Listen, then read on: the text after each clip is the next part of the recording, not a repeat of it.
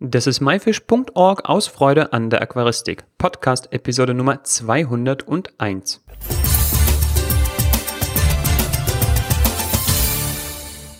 Hi, mein Name ist Joris Jutjaevs und danke, dass du heute wieder dabei bist. Diese Woche bei uns zu Gast Stefan Hummel von der Firma Denele. Zusammen sprechen wir über die Trendpflanze Bucephalandra und schauen uns die Entwicklung der letzten Jahre an. Außerdem klären wir, warum man von Wildentnahmen und Frischimporten Abstand nehmen sollte und nur nachhaltig produzierte Pflanzen in seinem Aquarium verwenden sollte. Los geht's.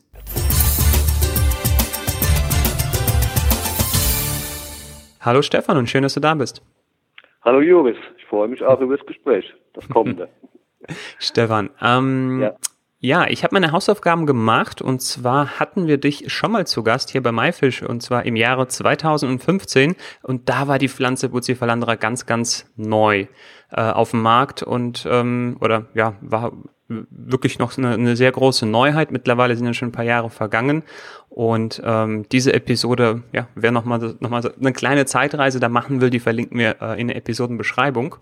Ja. Aber jetzt nochmal für alle, die diese Episode noch nicht kennen, vielleicht noch nicht so lange Maifisch hören, Stefan, in einigen, weiß nicht, knappen Sätzen, was ist das Besondere an dieser Pflanze? Ja, ich versuche es in knappen Sätzen äh, wiederzugeben. Es sind eigentlich mehrere Dinge, die die Pflanze so besonders und attraktiv macht für den äh, Aquarianer. Das zum einen ist die Pflanze re relativ klein, also sie wächst auch sehr langsam und ist daher natürlich ideal geeignet auch für kleinere Aquarien, wo ja meistens die Anfänger oder die Einsteiger auch beginnen. Die Pflanze ist äh, sehr anspruchslos, was auch äh, für den Einsteiger ideal ist. Und äh, ja, das ist einfach auch die Schönheit der Pflanze. Einfach der, der Wuchs. Das ist eine, ja, man kann sagen, Mischung zwischen Anubias und einer Kryptokarine. Und äh, wie gesagt, äh, es sind viele Faktoren, die da eine Rolle spielen. Und äh, im Gespräch werden wir ja noch erfahren, wie sich das Ganze entwickelt hat. Äh, aber da können wir vielleicht noch später drauf zurückkommen. Genau. Lass uns mal dann auf den Ursprung dieser Pflanze zu sprechen kommen. Und zwar, wo ja. kommt sie her? Das ist eine sogenannte endemische Gattung. Das heißt, die kommt nur in einem ganz geringen oder kleinen begrenzten Areal in der Welt vor. Und in diesem Fall ist es die Insel Borneo. Das ist die drittgrößte Insel der Welt. Und äh, Borneo ist relativ groß als Insel. Und es sind drei Staaten, die sich diese Insel teilen. Das ist einmal Malaysia, das heißt auch Sarawak, äh, der Teil. Und dann der andere große Teil ist von Indonesien, heißt Kalimantan. Und dann gibt es noch einen Ministaat, Brunei, der ist relativ unbekannt, der auch noch auf dieser Insel ist. Und wie gesagt, Borneo, endemische Art und nur dort kommt diese Pflanze vor. Und hat das irgendwelche besonderen Auswirkungen auf diese Pflanze, dass sie nur dort vorkommt? Ja, das ist halt, ja, hat klar Auswirkungen, äh, weil halt die, die Standorte, also erstens kommt sie in der Natur nicht so üppig vor, wie man vielleicht manche andere Pflanze kennt. Äh, und diese Standorte sind äh, teilweise schon sehr sensibel, hängt auch damit zusammen, äh, wie die Pflanze wächst. Das heißt, sie wächst sehr langsam. Das heißt, wenn dann auch da irgendwas gesammelt wird, dauert es sehr lange, bis sich die Pflanze wieder reproduzieren kann. Das heißt, wir wissen jetzt schon mal, dass die irgendwie dort gesammelt wird und dass es verschiedene genau. Standorte sind und diese verschiedenen Standorte haben ja, unterschiedlichen Einfluss auf diese Pflanzen, wodurch auch diese Pflanzenvielfalt, also dieser Spezies, dieser Art dann äh, erklärt werden kann. Habe ich das so richtig wiedergegeben? Ja, sag mal, es ist also die, die Gattung selber, es ist alles, alles noch nicht so richtig erforscht. Da sind die Botaniker gerade dran, äh, da wirklich mal aufzuräumen, welche Arten es gibt und äh, was feststeht, ist, dass die Pflanze extrem variabel ist, wie man es vielleicht auch von Cryptogarine wendii kennt, wo es zig verschiedene Formen gibt. Und wenn man sich mal ein bisschen umschaut im Internet und äh, unter den, ich sage jetzt mal, Bucephalandra-Freaks, gibt es über 200 Fantasienamen und keiner blickt eigentlich so, so richtig durch und das ist äh, relativ kompliziert, da die korrekten Bezeichnungen zu finden. bekannt ist die Pflanze schon sehr lange, wissenschaftlich. Aber entdeckt für die Aquaristik wurde sie erst Anfang der 2000er Jahre. Mhm. Vorher hat man gedacht, das ist halt ja eine Pflanze, die an einem Bachufer wächst und für die Aquaristik keine Rolle spielt. Ja. Ich, ich glaube, da hat eine ganz große Rolle gespielt der Trend äh, mit den Nano-Aquarien, dass man wirklich alles, alles genau. was Kleines und in der Nähe vom Wasser wächst, wurde dann wahrscheinlich genauer angeguckt, ob das auch unter Wasser wachsen kann. Und dann wahrscheinlich auch äh, ja einfach der Trend Aquascaping, ähm, dass man dort versucht, wirklich sehr detaillierte Landschaften unter Wasser nachzubilden und eben auch in größeren Aquarien äh, sehr speziell nach kleinen Pflanzen dann immer Ausschau hält und so genau. bei der Gattung Bucephalandra da eine, weiß ich nicht, eine ganze Gold- und Diamantengrube in einem gefunden hat. Ja, es ist äh, aufgrund der Größe, gerade bei Aquascaping, äh, kann man in sehr großen Aquarien da mit solchen filigranen, feinen Pflanzen sehr, sehr tolle äh, Landschaften gestalten. Das ist optimal. Ja.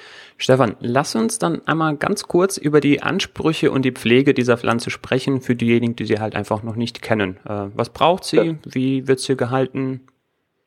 Ja gut, sagen wir, was sie im Aquarium braucht, das ist klar, das ist Wasser, sonst wäre es kein Aquarium.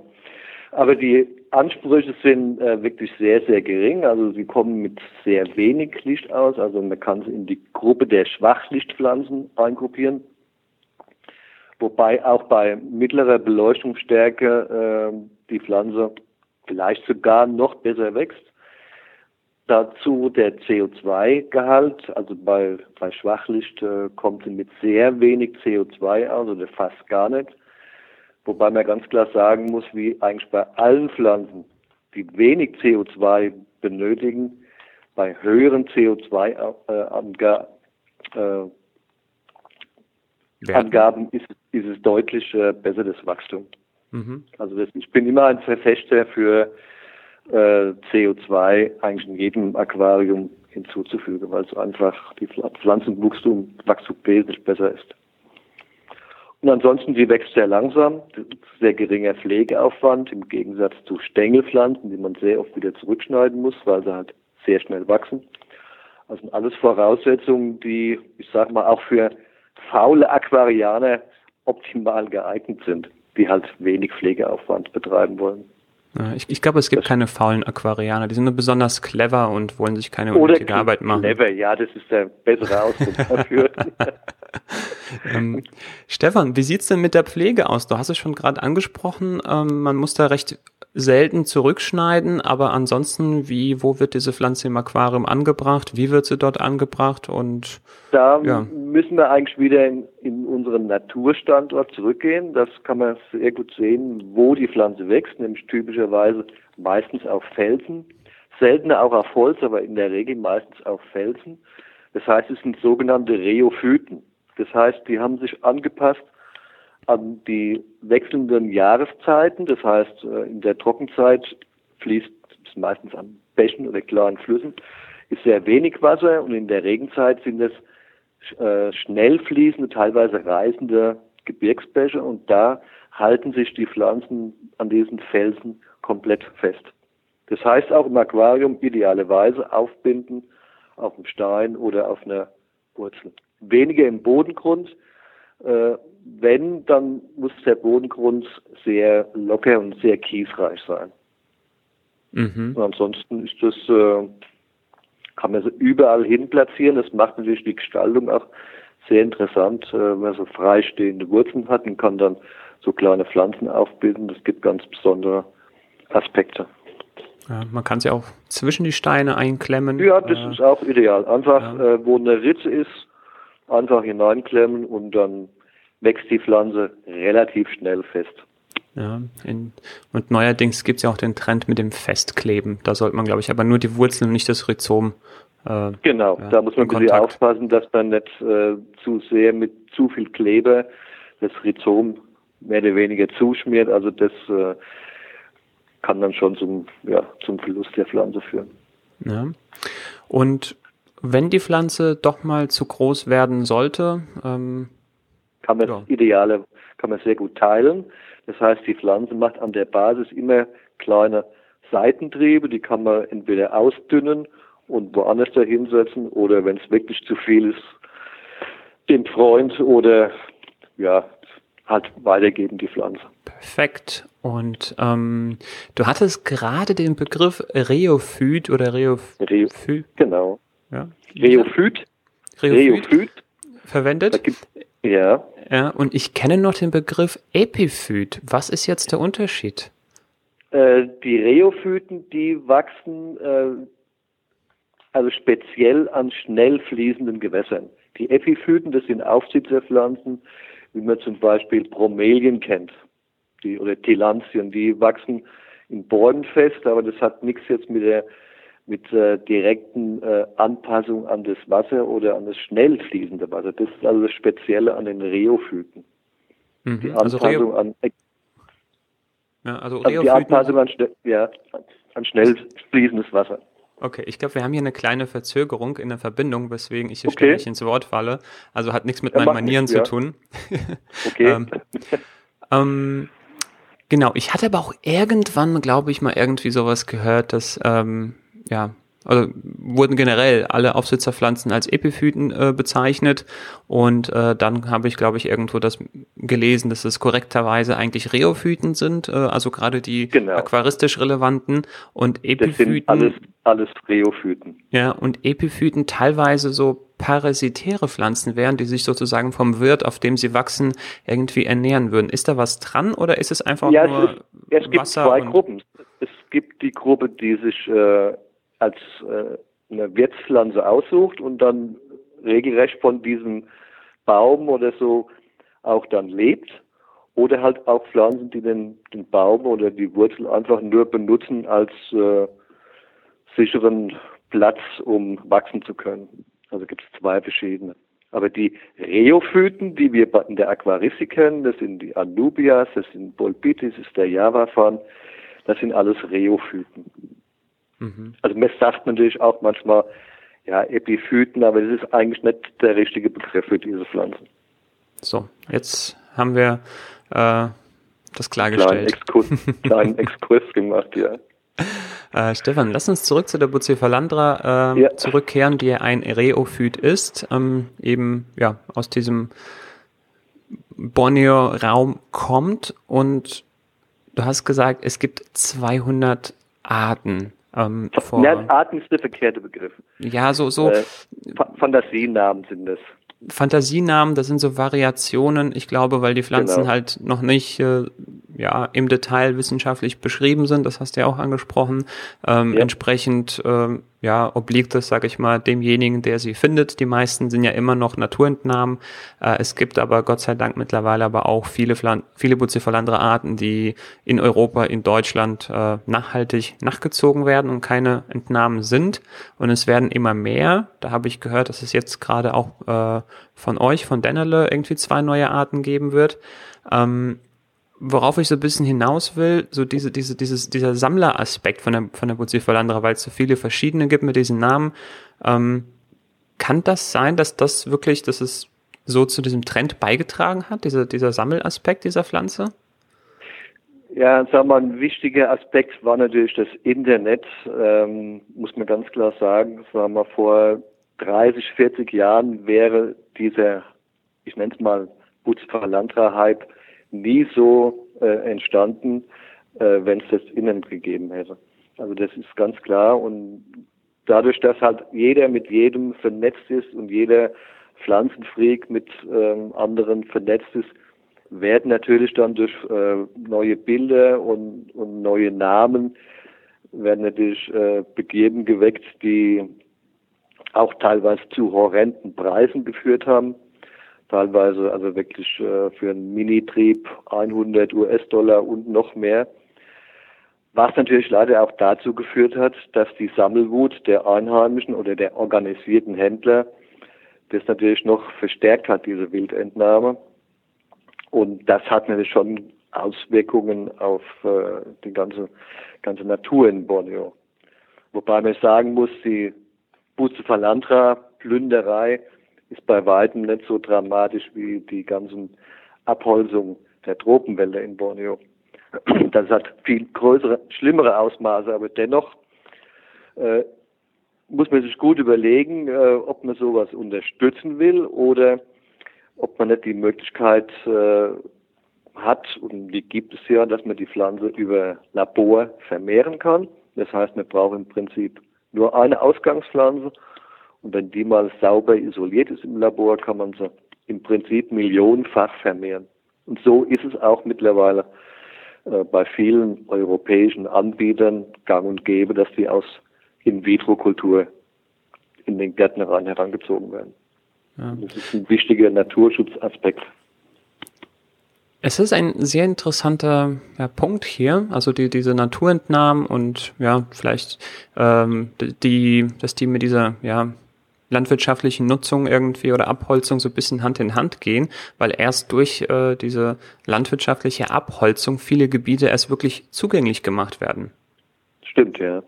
Ja, das heißt, je mehr abgeholzt wird, desto mehr Gebiete werden einfacher zugäng zugänglich für diese Sammler, Sammler sozusagen, die das Plünderer, äh, die da diese Naturentnahmen machen und das verkaufen. Und ähm, ja, ich habe selber als Aquascaper viele Jahre von der Verwendung dieser Pflanze ähm, eigentlich Abstand genommen, weil ich das ja halt ethisch halt nicht ganz äh, richtig fand, dass die Pflanzen da ja einfach gesammelt werden, wo nichts übrig bleibt, äh, wo sich vielleicht die Bestände auch nicht erholen und habe immer wieder dann so das Gespräch mit Gleichgesinnten geführt, also anderen Aquascapern, die die Pflanzen sogar verwendet haben, die dann gesagt mhm. haben, Juris, pass auf, also das die Gebiete, die würden wahrscheinlich eh dann äh, quasi im nächsten Abschnitt sozusagen äh, der Abholzungsarbeiten dann eh verschwinden. Ja, das heißt, die werden zugänglich gemacht, dort werden die Pflanzen gesammelt und irgendwie kurze Zeit später wird das äh, Waldgebiet drumherum dann auch schon abgeholzt. Ähm, das ist natürlich keine Rechtfertigung und ähm, ja. ja aber dennoch ähm, habe ich eben davon Abstand genommen.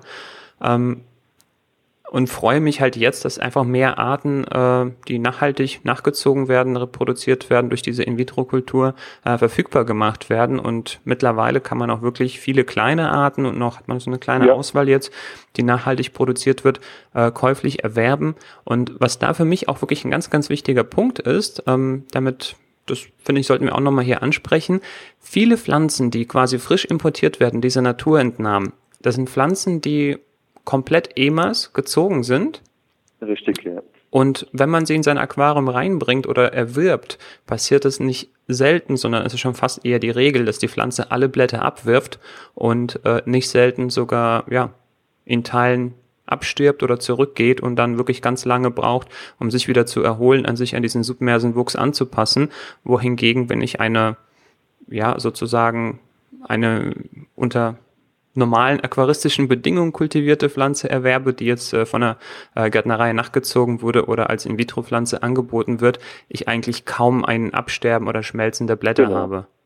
Ja. Also gerade bei In-vitro, da die In-vitro-Pflanzen ja fast schon so wachsen, als wären sie unter Wasser in der, in der Dose, äh, hat man da eigentlich überhaupt keine Probleme nach dem Einpflanzen, dass die Pflanze nicht gut weiterwächst, sondern im Gegenteil, sie äh, tut sich sehr, sehr schnell akklimatisieren und man hat einfach von Anfang an Freude dran.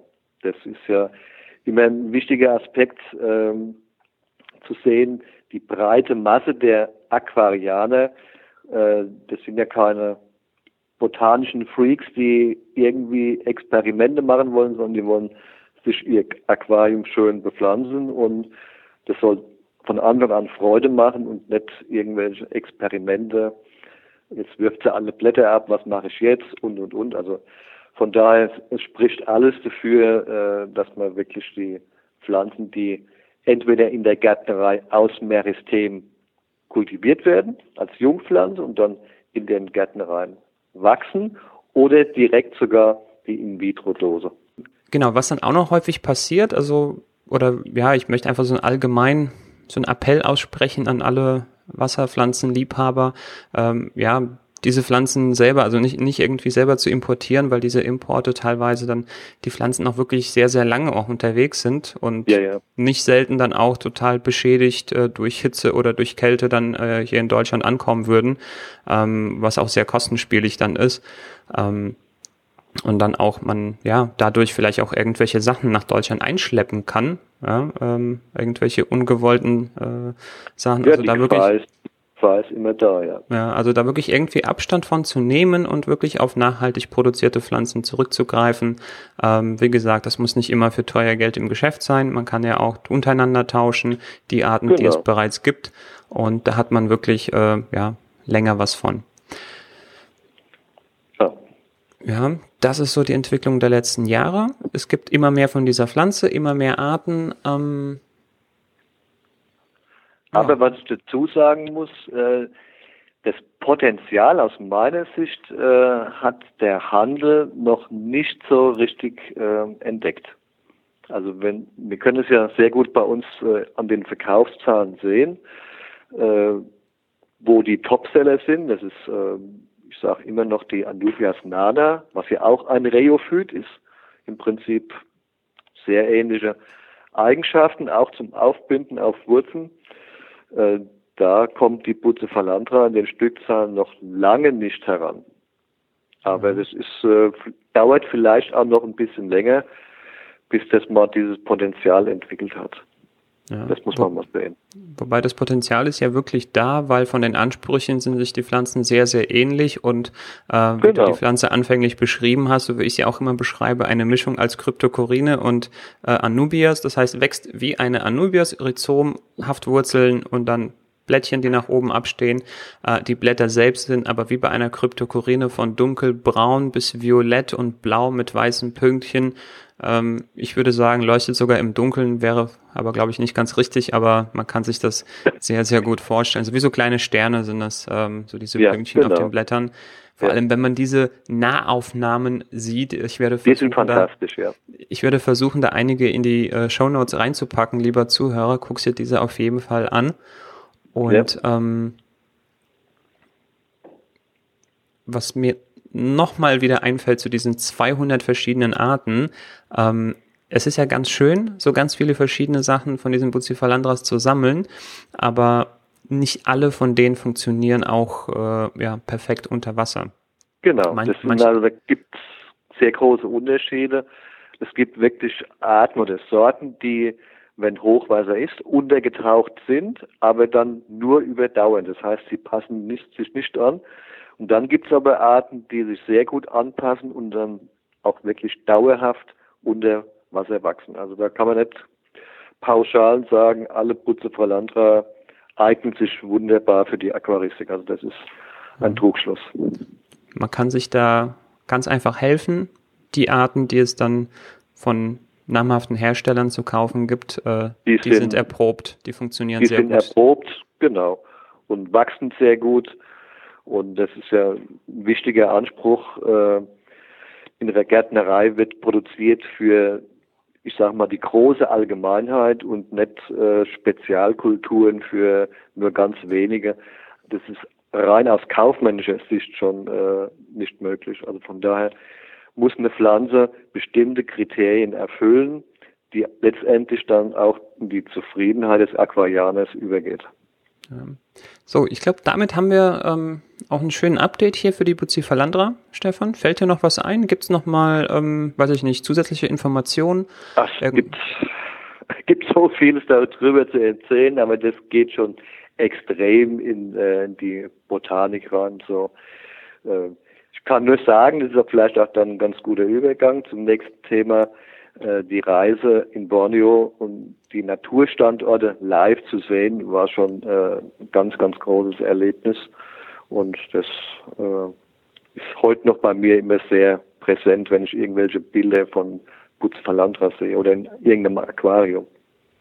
Ja, genau. Vielen Dank für die Überleitung. Und zwar werden wir gleich im Anschluss noch ein weiteres Interview aufnehmen. Und zwar da geht es um die Plenter Hunter Touren ähm, oder Trips oder Reisen oder wie auch immer man das bezeichnet. Das werden wir in der entsprechenden Episode klären. Ob sie gleich ja. nächste Woche kommt oder mit einer leichten Verschiebung, lieber Zuhörer, äh, das erfährst du, wenn du MyFish folgst. Also abonnieren nicht vergessen.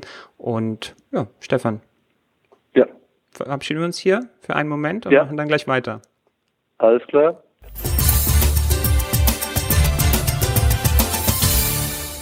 Das war das Interview mit Stefan Hummel zum Thema Bucephal landras. Die Show Notes zu dieser Episode mit allen Bildern und Links findest du wie immer unter www.my-fish.org-episode 201. Verwendest du bereits Bucephal landras in deinem Aquarium? Wenn ja, welche Arten hast du und welche davon ist deine Lieblingsart? Schreib es uns jetzt in die Kommentare. Das war myfish.org aus Freude an der Aquaristik. Tschüss und bis zum nächsten Mal, dein Juris.